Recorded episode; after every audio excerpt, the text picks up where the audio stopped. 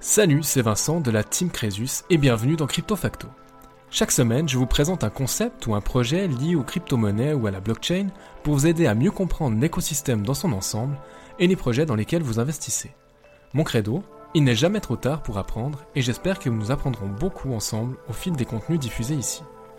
Bien évidemment, je ne donne aucun conseil en investissement, faites vos propres recherches et restez les seuls maîtres de votre argent.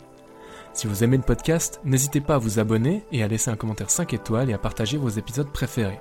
C'est très important et ça m'aide énormément à continuer mon travail et au référencement du podcast. Merci d'être là et bonne écoute. Nous voilà partis pour un nouvel épisode de Crypto Facto, nouveau dossier aujourd'hui. Je suis très heureux de vous retrouver. Bonjour à toutes et à tous. Je m'intéresse aujourd'hui à la social file, la social en français, et euh, en tout cas un projet euh, qui est vraiment très lié à cette thématique, ça va être Lens Protocol que vous connaissez déjà peut-être. En fin d'épisode, je vous rajouterai encore un autre projet que je garde pour l'instant caché, non pas qu'il soit aussi incroyable que j'ai pas envie de vous le partager, mais tout simplement j'ai quelques réserves sur ce projet, donc je ne le mets pas dans l'entête et dans le titre, donc si ça vous intéresse, ce sera à la fin de cet épisode. Donc je me penche sur cet autre narratif que je n'ai jamais abordé avec vous sur le podcast, la social fi. C'est vraiment un domaine qui, il semblerait, prend de l'ampleur et le meilleur moyen que je vois pour essayer de définir ce qu'est la social finance serait de dire que c'est la rencontre de financialisation des réseaux sociaux dans une logique d'économie par les créateurs. Alors c'est assez barbare, comme d'habitude euh, dans ce podcast, hein, vous allez me dire, mais prenez simplement pour exemple vos réseaux sociaux actuels. Si vous êtes vous-même créateur de contenu sur un réseau social en particulier, je pense qu'on sera d'accord pour dire que vous acceptez les règles du jeu du dit réseau. Ça veut dire qu'en l'état actuel des choses, dans une logique très Web 2, et avec les réseaux sociaux traditionnels à disposition, eh bien les créateurs sont le plus souvent les derniers payés de la chaîne de rémunération par exemple. Et ce sont bien les plateformes qui se payent en premier et les créateurs qui vont être payés par la suite avec ce qui ne reste. Donc avec la Social Fi, on aurait la possibilité d'orienter totalement le modèle pour que les intérêts du créateur de contenu soient au centre. Et alors le média social qui se développe autour euh, de ce contenu sera quelque peu agençable pour parler en termes immobiliers. Donc on va pouvoir un petit peu le faire à notre image et c'est un côté très très chouette. Surtout, il ne devrait pas être possible d'arbitrairement censurer ou contraindre un utilisateur ou un créateur. Euh, si je prends l'exemple du créateur, donc avec son compte bien développé depuis plusieurs années, bah lui ne pourrait pas se retrouver un jour bloqué sur une décision de la plateforme, décision arbitraire, euh, qui vient du fait que peut-être cette personne-là dérange un peu, mais encore une fois, à moins de faire quelque chose de vraiment XXL, vous méritez pas d'être censuré pour un oui ou pour un non. Je me permets aussi une parenthèse parce que je suis parti du principe que ce qui m'intéressait avec les réseaux sociaux, c'était l'aspect création de contenu. Mais en réalité, on n'oublie pas que le véritable produit des réseaux sociaux, ce sont les utilisateurs, les consommateurs, c'est vous, c'est moi, si vous êtes vous-même utilisateur de réseaux sociaux. Donc ce sont bien eux qui vont s'abonner, consommer des publicités payées et donner leurs précieuses données personnelles. Et c'est vraiment tout le, tout le nœud quand même du shift vers le Web 3, ça va être de rendre quelque part la souveraineté aux individus sur leurs données personnelles. Donc dans un réseau social nouvelle génération, il devrait être possible de rééquilibrer ce trade-off un petit peu gênant hein, euh, et qui est fait sur, euh, sur tous les produits qu'on va retrouver sur les réseaux sociaux ou bien les plateformes de manière générale euh, où l'influence peut, peut jouer un rôle. Encore une parenthèse, je suis désolé, je suis obligé de vous mentionner un autre défaut par rapport aux applications actuelles, mais c'est un truc qu'on remarque, elles sont truffées de fake accounts, de comptes complètement faux, de, robots, de bots, de spam et d'escrocs qui profitent de l'aspect massif du modèle. C'est clair que quand on pêche avec un immense filet, on va bien réussir à attraper un poisson. Mais avec une technologie blockchain décentralisée, distribuée, immutable euh, et transparente, on va pouvoir vérifier qui a réellement dit quoi, ce qui n'est pas du luxe à l'époque où les deepfakes se perfectionnent toujours plus. alors peut-être que ces nouveaux réseaux sociaux en cours de développement, qui sont encore peut-être dans l'imaginaire, hein, pour ceux qu'on va réellement utiliser à la fin, peut-être que ces réseaux sociaux-là euh, auront une base beaucoup plus saine, qui empêcheront euh, euh, ces fake accounts, les bots, les spams, etc., d'abuser tout simplement des utilisateurs. Petit disclaimer, je suis vraiment nul en ce qui concerne l'exploitation du levier proposé par les réseaux sociaux, donc j'ai pas d'appétence particulière pour ce narratif. Euh, je n'ai aucune émotion vis-à-vis de la réussite ou non de ce secteur, quoi, si ça réussit ou si ça échoue. Franchement, pour moi, le café, il aura le même goût demain matin.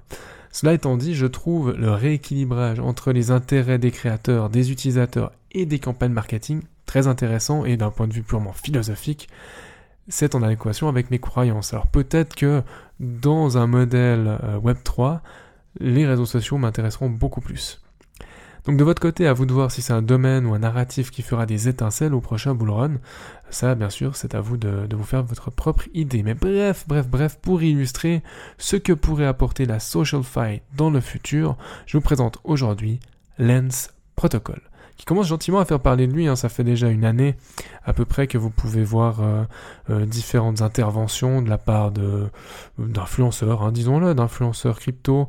Euh, mais je trouve que dans toutes les bêtises qui peuvent être dites sur un projet, il y a de toute façon des gens qui font un travail de qualité. Et je pense qu'en fouillant bien, vous allez trouver des gens qui font, ont fait par exemple des démos de l'utilisation de, de Lens Protocol, donc de Lens, et ça, ça a de la valeur. Ça, c'est intéressant de voir vraiment concrètement comment ça marche. Si vous-même, vous, n'avez pas la possibilité de créer un compte et de tester, euh, ça peut être intéressant d'aller voir des gens qui l'ont fait et qui, en toute transparence, vous ont vraiment filmé l'écran au moment où ils le faisaient. Voilà, donc ça, c'est intéressant. Donc, qu'est-ce que c'est que Lens Protocol? Alors, ça se veut comme une infrastructure de réseau social donc ce qui devrait être un réseau décentralisé. Euh, objectivement, c'est ça qu'on veut. Hein. On veut empêcher justement euh, cette forme de, de centralisation et de, toute puissance qui permettent la censure. L'objectif principal de Lens, ça va être de transformer durablement tout ce qui est de la creators economy et de leur rémunération. Donc on dépasse le simple réseau social, on est vraiment dans la creators economy et si vous vous rendez sur le site officiel de Lens, que je vous mettrai euh, en description bien évidemment, vous allez peut-être vous perdre un tout petit peu. Euh, bah, c'est pas le site le plus clair que j'ai pu voir, mais vous comprendrez certainement ce que Lens veut apporter. Un des problèmes que Lens pourrait régler, c'est la propriété des contenus. Dans l'économie actuelle, un créateur ne possède rien réellement. D'ailleurs, moi, euh, lorsque je fais mon podcast, c'est clair que j'ai tous les, tous les documents, tous les fichiers sur mon ordinateur personnel, qui est encore enregistré sur un disque dur externe et dans un cloud, décidément ça fait beaucoup. Mais je suis dépendant d'un hébergeur ou d'une application sur laquelle vous allez m'écouter. Et si un jour je décide de quitter cet hébergeur, eh ben je dois tout reconstruire depuis le début et repayer un service pour pouvoir à nouveau héberger euh, mes, mes, mes audios, pardon. Et alors il y a des ponts qui existent bien sûr, mais généralement ben, ça coûte un certain prix et euh, ça, ça peut avoir son lot de complications. Je viens de vous dire donc, dans l'économie actuelle, un créateur ne possède rien réellement, il est dépendant d'un hébergeur, d'une application ou d'un réseau en particulier. Ça veut dire que tous les contenus qui sont diffusés ne m'appartiennent pas, ne lui appartiennent pas, et ceux-ci peuvent être retirés complètement arbitrairement. Avec Lens, les créateurs auront cette fois la pleine propriété de leur contenu, et c'est même très logique puisque finalement, ils seront liés à ces derniers, au contenu, par notre adresse privée. Et c'est assez unique comme manière de procéder parce que pour vous connecter à Lens, on va vous demander un wallet et non pas forcément un pseudo et un mot de passe que vous pourrez créer bien évidemment, mais ce qu'on veut surtout c'est que vous ayez un wallet un wallet pour pouvoir participer euh, au réseau, ce soit en consommant des contenus payants, et à ce moment-là, bah, on passe par votre wallet, ou que ce soit pour vraiment, véritablement posséder des actifs numériques euh, enregistrés sur la blockchain. Partant de là, L'infrastructure développée par Lens se veut interopérable autant que possible. Alors le but est que vous puissiez connecter votre compte social avec d'autres applications Web3, le tout pour rendre l'expérience utilisateur unique. Et dans cette optique, c'est le créateur qui va agencer les différents modules du réseau pour le rendre à son image, ou du moins à l'expérience utilisateur que le créateur a pu imaginer. Donc on peut le faire avec des vidéos, avec des photos, sans photos, sans vidéo, en texte brut, avec euh, simplement du, chat. tout devra être possible. Et puis vraiment, chacun va faire euh, son réseau social à son image. Mais on a une infrastructure de base qui existe, qui est modulable et euh, qui devrait servir finalement pour les utilisateurs et pour les créateurs à redéfinir l'économie autour des créateurs de contenu. Donc cet autre point important que je voudrais euh, soulever, c'est que quoi qu'il arrive, vos contenus et créations vous suivront partout dans le Web 3. Ça rejoint le principe de propriété que j'ai évoqué tout à l'heure, mais c'est capital de le comprendre. Alors je le répète, bien sûr, comme bon soldat du Web 3. Et comme vos contenus sont liés à votre wallet, vous pouvez les exporter vers une autre application Web3 comme bon vous semble. Ça change tout de même beaucoup le modèle économique puisque la plateforme a tout intérêt à vous garder maintenant euh, que vous ne dépendez plus d'elle. Donc on aura aussi une autre relation entre les différentes applications, différentes plateformes et les personnes qui génèrent du contenu dessus. Alors comme nous sommes encore dans les early days de ce nouveau type de réseau, c'est peut-être une opportunité de commencer à construire quelque chose dans une communauté totalement orientée Web3. Et c'est clair qu'on ne s'adresse pas au même public avec Lens que traditionnellement avec des réseaux sociaux comme Instagram, X ou simplement le premier du genre, à savoir Facebook. Donc d'un point de vue purement financier, là aussi, il semblerait que Lens offre la possibilité de faire payer certains contenus distribués sous certaines conditions intégrées, j'imagine, euh, dans des smart contracts. Et les images qu'on trouve sur le site euh, officiel donc de Lens montrent des transactions notamment en USDC ou en ETH, ce qui nous laisse penser que le futur token de Lens sera EVM compatible, donc il sera compatible avec l'Ethereum Virtual Machine, et c'est donc un token ERC20. Si vous ne savez pas ce qu'est un token ERC20, je vous mettrai le lien vers euh, la capsule dédiée en description. Puisque je viens sur le sujet du token, eh bien je vais vous décevoir peut-être, mais il n'y a pas encore de token sur Lens. Toutefois, il y a un airdrop qui a été confirmé, on ne sait pas exactement quand ça arrive, mais il y aura un airdrop. Euh, il faudra voir, donc si vous arrivez à mettre la main sur ces jetons, euh, il faudra voir surtout si c'est un projet qui vous convient à vous en tant qu'investisseur, que créateur ou qu'utilisateur. J'ai absolument aucun avis sur la question. Euh, c'est une opportunité qui est là. Elle existe. Après, on va voir si si le, marché décidera que c'est un, sujet qui vaut la peine, que c'est porteur et qui continue de bien se développer. Donc bilan intermédiaire, je trouve ce projet euh, rafraîchissant. Franchement, travailler là-dessus, essayer de comprendre un petit peu euh, comment ça marchait, j'ai trouvé ça très intéressant. Mais perso, je suis pas prêt à m'investir à fond là-dedans parce que c'est pas mon univers en vrai. Je suis pas très très à l'aise avec les réseaux sociaux. Par contre, si c'est votre domaine et que vous maîtrisez bien tous les codes des réseaux sociaux et que vous voulez avoir un coup d'avance sur ce qu'on va appeler euh, the next best thing, eh ben vous voilà servi avec un projet pour nourrir vos réflexions. Je voulais annoncer tout au début de cet épisode, je vais vous donner aussi maintenant un autre projet qui lui a bien un token, a bien une crypto qui lui est liée. Simplement, euh, j'ai pas mis un rond dessus. D'accord, que ce soit très clair.